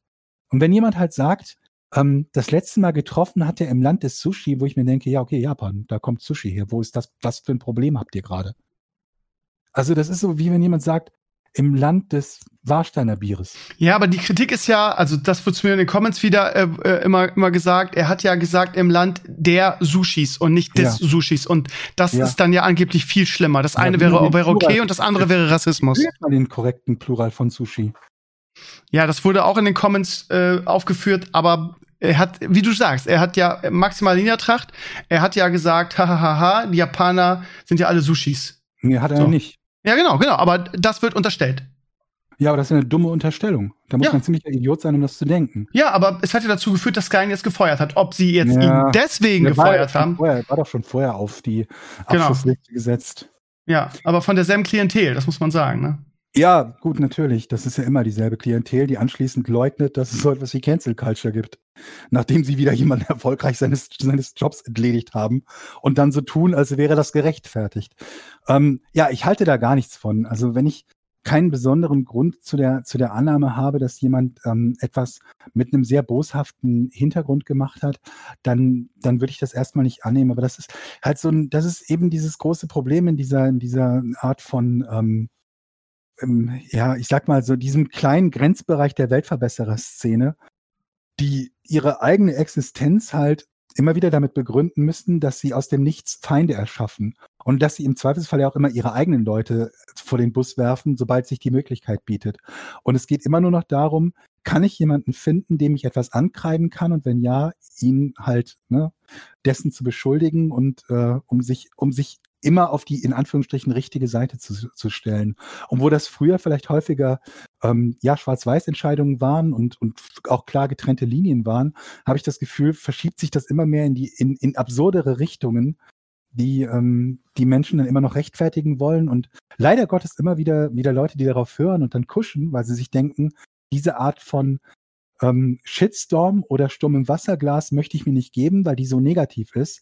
Dann wähle ich den Weg des geringeren Widerstandes und verabschiede halt einen Mitarbeiter, den ich relativ leicht ersetzen kann. Ja. Ja. Sehr gut zusammengefasst, wie ich finde. Gut, dann zum Schluss noch die Frage, ähm, äh, was zockst du heute eigentlich? Also was zockst du momentan eigentlich? Du bist ein bisschen auch passionierter Gamer. Du hast vorhin schon irgendwie gesagt, Fallout, glaube ich, zockst du. Ähm, ja. Hast du überhaupt momentan die, die, ähm, die, die Zeit und Bock zu zocken? Oder, oder hast du so viel, so viel zu tun mit dem, mit dem Podcast und äh, wieder gesund zu werden, dass du eigentlich gar nicht viel zockst aktuell? Hanlons Razor. Entschuldigung, dass ich gerade unter, unter mich selber quasi nochmal korrigieren muss. Nicht Ockham, Hanlons Razor war das. Hanlons Rasiermesser. So, haben wir das noch geklärt, weil ich war gerade sehr irritiert. Ockhams war wieder was anderes, da kommen wir andermal zu zocken. Ähm, ich, äh, gelegentlich zocke ich was. Bei mir ist es halt, äh, also das Fallout ist halt so ein Ding, da ist es, ich denke dann manchmal an, an Fallout. Bei mir ist es lange Zeit so gewesen, dass dann das Fallout, was ich gespielt habe, war New Vegas, weil das das Neueste war, bis eben Fallout 4 rauskam. Und so hatte ich von Release, ich glaube, das war 2010, wo New Vegas rauskam, bis ähm, Fallout 4 rauskam, war mein Spiel, was ich so einmal im Jahr spiele, immer New Vegas. Auch ein sehr, sehr geiles Fallout. Das Dreier habe ich deshalb nicht so häufig gespielt, weil nach dem Dreier relativ bald New Vegas rauskam. Ich glaube, ein Jahr oder zwei später. Und ähm, wenn ich daran denke, dann, dann, dann steigt bei mir immer wieder die Lust, das mal wieder zu zocken. Und dann denke ich mir, ach nee, dann müsste ich wieder alle, alle Mods updaten, überlegen, welche, mit welchen Mods ich so gerne gespielt habe. Weil wenn man es erstmal einmal durchgespielt hat, bei mir zumindest, dann geht das Gemodde los und seien es nur irgendwelche so Convenience-Dinge, so Dinge, die halt einfach, die nicht so, damit das Spiel nicht nervt, damit es keine Mechaniken gibt, die einem irgendwann auf den Sack gehen und einen daran hindern, Spielspaß zu haben. Sowas. Aber auch teilweise geile Gameplay-Änderungen. Ich habe zum Beispiel bei Fallout eine Mod, ähm, mit der man die Lichter in den Gebäuden ausschießen kann. Und das macht so viel Spaß. Nicht, weil die Lichter kaputt gehen, aber wenn du so einen Stealth-Charakter spielst, der halt im Licht besser zu sehen ist, dann ist das halt ein komplett neues taktisches Element, das das Spiel auch extrem langsamer macht. Weil du schießt ein Licht kaputt und dann kommen erstmal die Gegner und gucken sich das an und sagen, hör, ist da was und so. Und ähm, da musst du ein bisschen warten, bis sie dann wieder auf ihre normalen Patrouillen gehen und dann schleichst du dich so langsam nach vorne. Und das verändert das Spiel in einer positiven Art und Weise, die es nicht einfach nur leichter macht. Es gibt natürlich auch Sachen, Ich kann auch eine Waffe runterladen, die einfach doppelten Schaden macht, aber das finde ich persönlich halt nicht so spaßig. Sondern ich finde es halt spaßig, dann irgendwelche Sachen zu nehmen, die das Gameplay in einer Art und Weise verändern, die mehr Spaß macht. Oder ähm, in einer Art und Weise zu verändern, die dafür sorgt, dass sie mir weniger auf den Sack geht. Ähm, ja, das ist also Fallout gewesen und dann habe ich immer wieder mal mehr Bock, mehr Bock, mehr Bock, bis dann so dieser kritische Punkt erreicht ist und ich sage so, jetzt wird's geupdatet, jetzt gucke ich mal, welche Mods ich da so früher immer drauf hatte, update die auch mal und dann werfe ich mich ins Spiel und dann spiele ich 80 Stunden lang und komme auf Level 65, ohne auch eine Hauptquest gemacht zu haben, weil ich jede Nebenquest mache und mir jedes Companion Perk hole, jedes, jeden Bobblehead, jedes äh, Perk Magazine und also diese Magazine, die man finden kann im Spiel. Und ja, dann bin ich irgendwie Level 80, bevor ich irgendwie mit der Main Quest anfange. Ähm, und das macht mir immer viel Spaß und dann WoW habe ich auch immer wieder mal ein bisschen Bock drauf, wobei halt da so dieses regelmäßige wichtiger ist und das konnte ich halt in den letzten Monaten ähm, nicht so super geil garantieren, weil das halt gesundheitlich oft so war, dass ich dann an einem Abend halt da saß und einfach sagen musste, ich kann jetzt gerade nicht zocken, weil es mir nicht so gut geht. Aber ich hoffe, das wird halt immer besser, ist immer besser geworden in den letzten äh, Wochen und auch Monaten, dass das äh, stetig so anhält und ich vielleicht auch mal wieder ein bisschen regelmäßiger WoW spielen kann. Ich würde mir gerne eine PlayStation 5 kaufen. Wenn es ähm, eine gäbe, ne? Ja, wenn es eine gäbe. Ich habe halt nur mitbekommen, dass es eine Knappheit gab und ich war dann so ganz naiv und dachte, guckst du mal drei Monate später einfach auf Amazon und bestellst eine. Gibt irgendwie noch immer keine. Und ähm, dann habe ich überlegt, aber ich will mir jetzt auch keine alte PS4 kaufen. Ich Für keine. welches Spiel denn? Also was willst du denn darauf zocken? Hm, ach, einfach mal, also generell, also generell hätte ich ganz gerne eine. Was ich darauf zocken will, weiß ich nicht. Last of Us würde ich grundsätzlich mal wieder gerne spielen. Mhm. Last of Us 2 habe ich noch gar nicht gespielt. Ähm, ich muss sagen, ich mag das, dieses, äh, der Streaming-Dienst von PlayStation, PS Now ist das, glaube ich. Ja. Wo man so alle möglichen Spiele mit, also da hast du ja hunderte Spiele mit dabei. Da habe ich halt zum Beispiel Last of Us 1, glaube ich, gezockt, weil es auf PS Now war und Until Dawn hieß es, hieß es jetzt Until Dawn? So ein Horror, Survival-Horror-Game mit, wie also heißt der, Hayden Panettiere und äh, also als, als Schauspieler und äh, Schauspielerin, die da mitgemacht hat. Aber das ist halt in einem Abend durchgespielt. Ähm, Hast ja. du mitbekommen, dass der Typ, der Anschluss gemacht hat und die EA Fußballmanager, Gerhard Köhler, ja. dass der einen neuen Fußballmanager gerade macht? Ich habe mitbekommen, dass da einer in Arbeit ist. Ja, ich bin ja. auch schon äh, gespannt darauf. Ich spiele immer noch den 2012er. Ja, 2012, ja. Ja, da, vielleicht, vielleicht gibt es mal wieder einen guten Fußballmanager, weil die Sega-Dinger haben mich irgendwie nie gecatcht. Von daher, nee, ich warte auch. Aber ich empfehle dir den UCP-Patch für den 13er FIFA-Manager, also den letzten FIFA-Manager, der rausgekommen ist, den du vermutlich auch noch hast. Ja, irgendwo. Und, ähm, irgendwo, irgendwo ja, habe ich den ja. Kannst du installieren über, über äh, Origin kannst du den installieren. Ja, ja, ich habe den noch irgendwo. Ich habe den auch in Origin, ist ja zum Glück dann immer gespeichert, sodass du nicht ja, irgendwie. Ja, ich du jederzeit wieder runterladen. Du musst dich einfach nur bei Origin einloggen, dann lädst du den wieder runter. Und ähm, es gibt so eine, so eine Fan-Community, also mehrere Fan-Communities, die im Laufe der Zeit an Updates ge gearbeitet haben. Und dann gab es irgendwie ein Projekt, wo zumindest ziemlich viele Russen beteiligt sind die nicht nur die einfachen neuen Datenbanken da eingebaut haben, sondern tatsächlich auch Gameplay-Veränderungen reingebaut. Und sie haben ähm, in dem 3D-Game einiges geändert. Die haben dem Ding einen echten Fenstermodus verpasst. Der hat ja nie einen Fenstermodus bei einem, bei einem Fußballmanager, wo du teilweise eine Minute lang auf dem Ladescreen schaust und da kannst du jetzt auf dem zweiten Bildschirm ein bisschen surfen, wenn die langsamen Ladezeiten da sind, die sich nicht geändert haben, trotz der Tatsache, dass meine Festplatte 15 mal so schnell ist wie 2012. und ähm, die ganzen Trikots sind abgedatet, die Stadien sind abgedatet, die Spielergesichter sind in einer Art und Weise abgedatet, wo ich mir dachte, das kann die alte FIFA-Engine, da können Spielergesichter so gut aussehen und so nah am Original sein. Ich habe selbst von den Fortuna-Spielern die Hälfte erkannt und da sind ein paar so random generische Gesichter dabei. Aber einige halt auch, äh, ähm, die so aussehen wie im Original. Und den geht's, glaube ich, bei fm-zocker.de, glaube ich, kannst du dir den runterladen. Spannend. Kostenlos. Und der also es ist ein, ein riesengroßes Upgrade für diesen alten FIFA-Manager, mit dem es richtig wieder Spaß macht, das zu spielen, hat auf den Stand von der 2020, 2021er Saison. Das heißt, da sind dann auch die Erling Haalands drin und so weiter und so fort. Du musst also nicht mit dem alten Kader von 2012 spielen. Ich weiß gar nicht, wer da als in Bremen war oder so, aber ja. Ja, schlechter als jetzt kann es nicht sein eigentlich. Gut, ähm, ja, Onkel Barlo, äh, Clays, ey, ganz ehrlich, das war echt ein Podcast, es tut mir wahnsinnig leid. Ähm, hast du noch irgendeine Frage vielleicht, mein Lieber? Nein, absolut nicht. Aber das ist kein Problem. Ich habe letzte Woche viel geredet. Ja, okay. Ähm, Georg, ähm, ich wünsche dir sehr, sehr gute Besserung auf jeden Fall. Irgendwie wir sind ja immer mal wieder. Gebrauchen. Ja, denke ich. Ähm, ich werde natürlich der, aus der Ferne auch deine Projekte weiterverfolgen. Und wir laufen es ja so oder so immer mal wieder über den Weg, was auch gut ja. ist. Und ähm, ja, drück dir alle Daumen, die ich habe, sowohl gesundheitlich als auch irgendwie, was dein, wie gesagt, deinen geschäftlichen Weg angeht. Danke dir, dass du dir heute Zeit genommen hast für unser schönes Herrenspielzimmer. Und ähm, wenn Enkles noch irgendwas zu sagen hat, würde ich hiermit schließen. Ich bin, äh, weiß nicht. Also ich habe einfach nichts dazu zu sagen. Ihr habt okay. schon geredet. Okay. Absolut okay. Gut, liebe Community, frohe Ostern. Äh, äh, geht schön Eier suchen. Und äh, wir sehen, wir hören uns nächste Woche dann wieder in unserer Stammformation mit Sascha und Sascha. Danke Barlo, danke Enkles und auf Wiedersehen. Tschüss. Ciao.